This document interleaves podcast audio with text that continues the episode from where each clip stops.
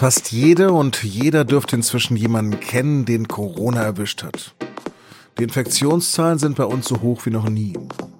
Währenddessen kehrt Dänemark zur Normalität zurück und nimmt alle Einschränkungen zurück. Was die Situation von der deutschen unterscheidet, darüber habe ich mit dem SZ Nordeuropa-Korrespondenten Kai Strittmatter gesprochen. Sie hören auf den Punkt, den Nachrichtenpodcast der Süddeutschen Zeitung. Mein Name ist Lars Langenau. Hey.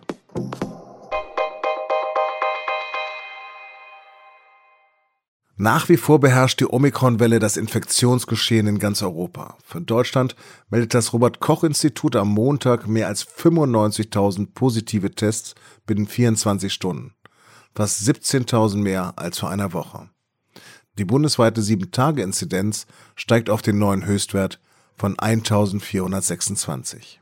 Dass das so durch die Decke geht, liegt auch daran, dass die Omikron-Variante als besonders infektiös gilt aber sie gilt eben auch als milder. Zumindest bei Geimpften und Geboosterten kommt es zu weniger Todesfällen und schweren Krankheitsverläufen. Allerdings zeigen neue Erhebungen aus Israel, dass die Gefahr eines schweren Verlaufs besonders für ungeimpfte Ältere auch bei Omikron hoch bleibt. Auch deshalb stellt Deutschlands Gesundheitsminister Karl Lauterbach von der SPD im Moment noch keine Lockerungen in Aussicht. Doch der Koalitionspartner von der FDP macht Druck und will vor allem die Kontaktbeschränkungen bundesweit zügig abschaffen.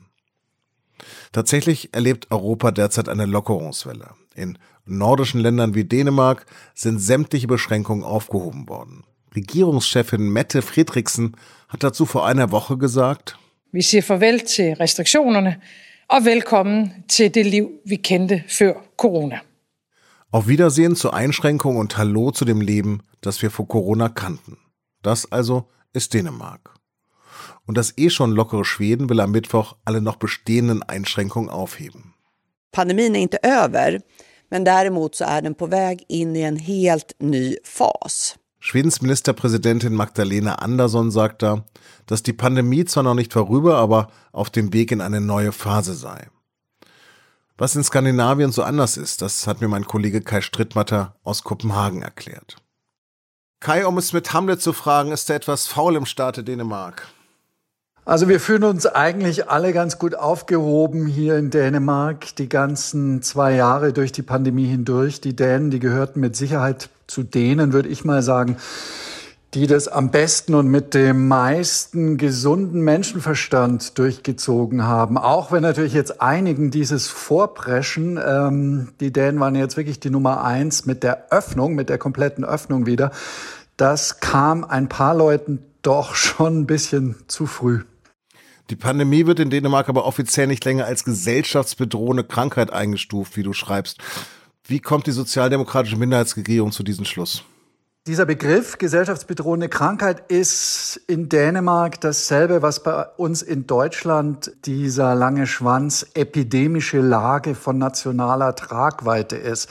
Wenn es diesen äh, Zustand, diese gesellschaftsbedrohende Krankheit offiziell im Gesetz, äh, laut Gesetz nicht mehr gibt, dann sind der Regierung da die Hände gebunden, dann darf sie diese Beschränkungen äh, nicht mehr durchführen. Und das ist ja genau das, was wir jetzt bei der Öffnung sehen. Der wichtige Punkt ist, du hast gesagt, sozialdemokratische Minderheitsregierung. Das stimmt, aber der wichtige Punkt hier ist, die Regierung macht hier nichts allein. Und das ist wirklich eine Besonderheit in allen skandinavischen äh, Ländern, dass tatsächlich es eine große Tradition der politischen Zusammenarbeit bei solchen wichtigen äh, Fragen gibt und dass Oppositionsparteien und Regierungsparteien bei fast allen großen Beschlüssen der, in den letzten zwei Jahren immer gemeinsam dafür äh, gestimmt haben. Also eine ganz große Mehrheit, auch bei dieser Öffnung. Aber die Rechtspopulisten sind doch auch im Norden Europas erstarkt. Sind selbst die dafür? Ja, Dänemark hatte ganz lange eine ganz starke rechtspopulistische Bewegung, die Dänische Volkspartei. Die sind aber abgestürzt bei den letzten Wahlen.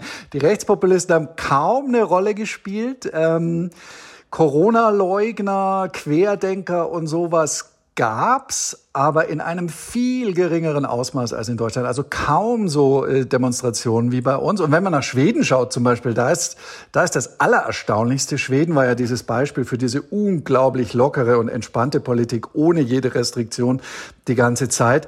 Wer war in Schweden die einzige Partei, die die ganze Zeit auf strengere Maßnahmen, auf Maskenpflicht gedrängt hat? Das waren die Rechtspopulisten, das waren die Schwedendemokraten. Die einzigen waren das in Schweden. Also da sind schon ein paar Dinge äh, in diesem Koordinatensystem auch ein bisschen verrutscht. Ja, aber was ist mit dieser Gefahr durch Omikron? Wieso sind die Dänen da so entspannt? Naja, die Dänen haben einige Vorteile. Die Dänen, die Dänen haben einfach eine der höchsten Impfraten äh, in Europa. Also 81 Prozent der Gesamtbevölkerung äh, sind schon komplett äh, geimpft. Das sind sieben Prozent mehr als in Deutschland und vor allem bei den Alten, bei den besonders gefährdeten Leuten. Also es sind 95 Prozent der über 60-Jährigen schon geboostert. In äh, Alten- und Pflegeheimen sind es sogar 97 Prozent. Genau das ist das, was die Dänen so entspannt macht. Die sagen, unsere Impfquoten sind so hoch, dass trotz der hohen Inzidenzien, trotz der hohen Infektionszahlen sich das Infektionsgeschehen mittlerweile nicht mehr in den Krankenhäusern widerspiegelt. Das hat sich komplett komplett entkoppelt. Und deshalb können wir das machen. Was ist denn wirklich anders als in Deutschland in der Einstellung? Die höhere Impfrate kommt natürlich vor allem daher, dass Dänemark tatsächlich, wie auch die anderen skandinavischen Gesellschaften, eine Vertrauensgesellschaft ist. Also das zeigen Umfragen wieder und wieder. Das Vertrauen in Behörden, in Institutionen, aber auch in den Bürger nebenan und den äh, gegenüber ist sehr, sehr groß. Viel höher als in anderen Ländern in Europas. Und das hat dazu geführt, dass man äh, auch den ganzen Empfehlungen äh, willig gefolgt ist, äh, ohne großen Widerstand wie in Deutschland, dass man sich freiwillig schneller hat impfen lassen. Das ist das eine. Das zweite, was unterschiedlich ist, ist tatsächlich diese Geschlossenheit der Politik. Das hat auch dazu beigetragen, dass man nicht diesen Hickhack hatte, ja, der auch viele Leute in Deutschland und dieses Hin und Her, dieses ständige Hin und Her, ähm, was viele in Deutschland verwirrt hat und wo sie nicht mehr wussten, woran sie sich halten sollen, das hatten wir in Dänemark nicht. Und dann kommen andere Dinge dazu noch, also die Digitalisierung hier und äh, die viel, viel höhere Testquote. Es wird in Dänemark bis heute acht bis zehnmal so viel getestet pro Kopf äh, wie in Deutschland. Und das bedeutet aber, wenn ich so viel teste, habe ich ein viel realistischeres und genaueres Bild der Lage auch, ja. Und all das zusammen äh, waren wirklich, hat dafür gesorgt, dass Dänemark den Deutschen ein paar Schritte voraus war. Dänemark hat ja schon einmal groß die Öffnung im September gefeiert. Was ist danach dann aber passiert? Ja, das ist eben das Ding. Ich habe gerade gesagt, gell, dass die Stimmung in Dänemark war jetzt gar nicht so. Das war im September ganz anders, als wir das erste Mal den Freedom Day hier in Dänemark hatten. Da haben wirklich die Leute getanzt auf dem, auf dem großen Platz vor dem Rathaus. Diesmal war das ganz anders, wahrscheinlich auch wegen der Erfahrung, die man da gemacht hat. Das war ja beim ersten Mal schon eine Wette, ein Experiment, das man eingegangen ist. Ja, man dachte, man hat so gute Zahlen, wir können uns das leisten. Und das Ergebnis war, dass man zwei Monate später mit offener Flanke in vollem Tempo in die Omikron-Welle äh, reingerannt ist. Äh, mit dem Ergebnis, dass Omikron erstmal Dan, die Dänen viel härter erwischt hat. Und dann hatten sie nur das Glück im Unglück, dass eben tatsächlich äh, die Omikron-Variante so viel milder doch ausfällt. Und es ist nicht so, als ob diese Öffnung jetzt, diese zweite, also die beruht zwar auf einem ganz großen gesellschaftlichen Konsens, wirklich von links bis rechts, alle wollten das, alle, äh, alle Parteien haben gesagt, wir können uns das leisten. Und trotzdem gibt's Gruppen in der Gesellschaft, die mehr oder weniger lautstark auch äh, Kritik geäußert haben, vor allem an erster Stelle die Erzieher zum Beispiel, Erzieher und Erzieherinnen äh, und äh, die Pfleger im Krankenhaus. Also von der Erzieherinnengewerkschaft kam sogar letzte Woche ein Statement wortwörtlich. Also wir rufen um Hilfe, keiner hört uns, wir ersaufen hier. Ja, also weil tatsächlich in Kindergarten äh, Kitas äh, und Schulen ähm, das eigentlich am schlimmsten wüt, wütet und äh, es in Dänemark auch heute noch Schulen gibt, äh, wo ein Drittel bis die Hälfte der Schüler und der Lehrer fehlen. Kai, herzlichen Dank für deine Einblicke. Ich danke. Auch Bayerns Ministerpräsident Söder will jetzt die Corona-Regeln deutlich lockern. Und der CSU-Chef will zudem die geplante Impfpflicht für Angestellte im Gesundheitswesen vorerst nicht umsetzen. Es werde, Zitat, großzügigste Übergangsregelungen geben, was de facto zunächst einmal auf ein Aussetzen des Vollzugs hinausläuft.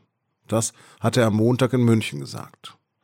Für viele Monate werde man dann sehen. Auch Sachsen schwankt inzwischen bei der Durchsetzung der Impfpflicht.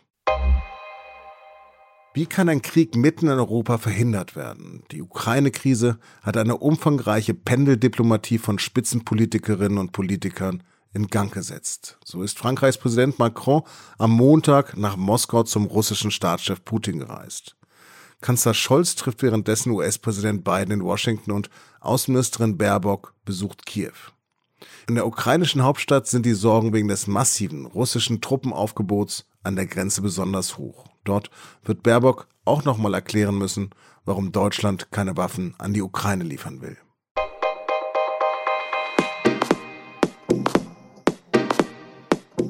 Unser Podcast und nun zum Sport dreht sich ja eigentlich um Fußball. Heute jedoch steht ausnahmsweise mal Olympia im Fokus, mit einem Bericht direkt aus China von unserer Reporterin Barbara Klimke. Sie spricht darüber, wie die Spiele für Sportler und Reporter ablaufen unter den strengen Bedingungen einer Diktatur und in Zeiten von Corona. Den Podcast finden Sie wie alle unsere Podcasts unter sz.de-podcast. Redaktionsschluss für Auf dem Punkt war 16 Uhr. Produziert hat die Sendung Jakob Arno. Vielen Dank fürs Zuhören. Fabel.